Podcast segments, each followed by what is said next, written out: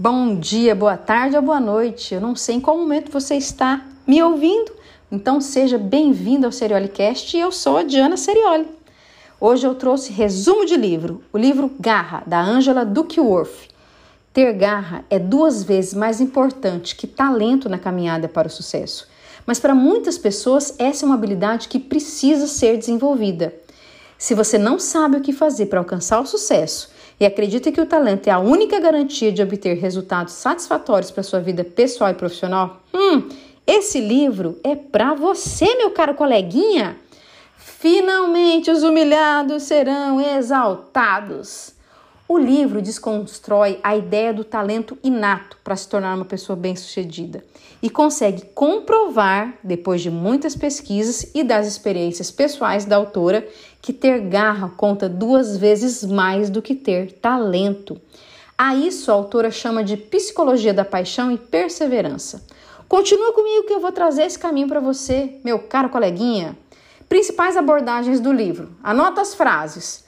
Talento não é suficiente para garantir o sucesso. Sem esforço, o talento não passa de um potencial não concretizado. A garra tem dois componentes: paixão e perseverança. Os quatro recursos que levam as pessoas a terem garra: interesse, prática, propósito e esperança. As pessoas e o ambiente influenciam no desenvolvimento da garra. E quanto mais garra tiver uma pessoa, mais provável que ela tenha uma maior satisfação com a própria vida. Na primeira parte do livro, a autora induz o leitor à reflexão sobre o significado da palavra garra, expondo a relatos de suas pesquisas em diferentes grupos. Um dos exemplos é o das Forças Especiais do Exército dos Estados Unidos. O treinamento para fazer parte desse grupo envolve uma série de fases, e ao observar esse treinamento, ela constatou que 42% dos candidatos abandonaram o treinamento. O que, que leva então as outras pessoas a continuarem? A autora revela que a garra é o fator que diferencia essas pessoas dos demais. Outro exemplo para ilustrar bem essa questão da garra como indicador de sucesso é de quando ela era professora de matemática. Ela percebeu que o talento não era suficiente para ter sucesso, já que os alunos que tinham aptidão para matemática ou um QI mais elevado tiravam menor nota do que os alunos mais esforçados. Ângela conclui que talento é valioso, mas o esforço conta em dobro. Sem esforço, o talento não te leva ao sucesso. E o talento versus esforço é igual a habilidade. E habilidade versus esforço é igual a êxito barra sucesso. A autora então define que a garra tem dois componentes: paixão e perseverança. Paixão é aquilo que te move, e perseverança é você lutar e não desistir dos seus objetivos de longo prazo. Esses são elementos primordiais para te conduzir ao sucesso.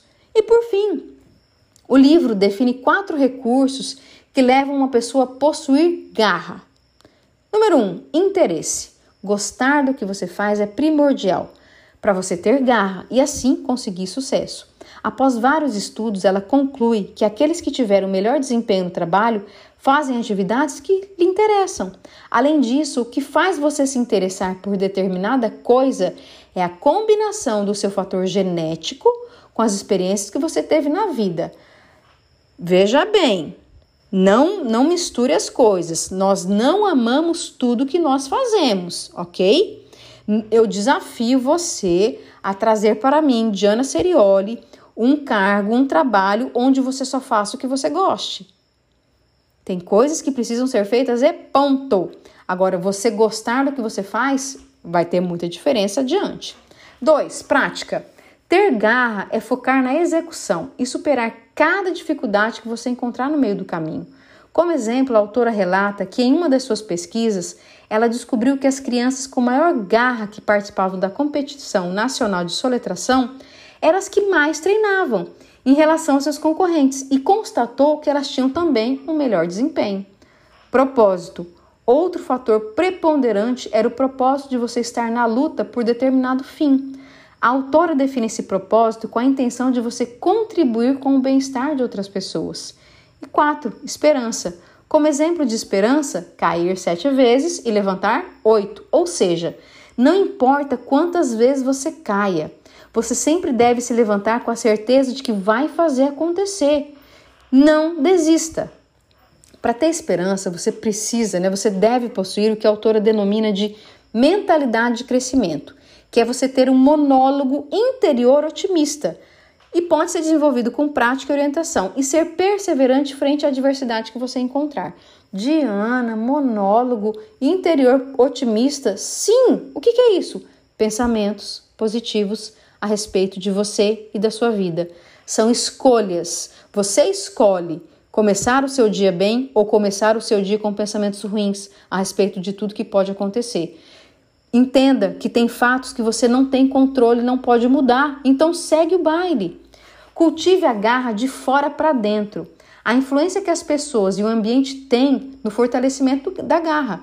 Os pais e professores geram enorme influência na vida da criança. Se os pais tiverem garra, vão acabar por despertar, despertar esse sentimento nos filhos. E os professores também devem sempre incentivar esse sentimento nas crianças, incentivá-los a sonhar alto e proporcionar confiança e apoio no que eles precisam. Não seja uma pessoa que desestimula, não seja uma pessoa que só critica, seja uma pessoa que eleve, que motive. Não, não, não seja a pessoa que quando você chega você contamina o ambiente de forma negativa. Você quer ser esse tipo de pessoa de verdade? Dá tempo de mudar? Uma das maneiras que os pais têm de despertar a garra nos filhos é estimulando-os a participar de atividades, atividades extracurriculares. Pesquisas apontam que pessoas que participam desde cedo desse tipo de atividade apresentam melhores resultados em praticamente todas as métricas imagináveis.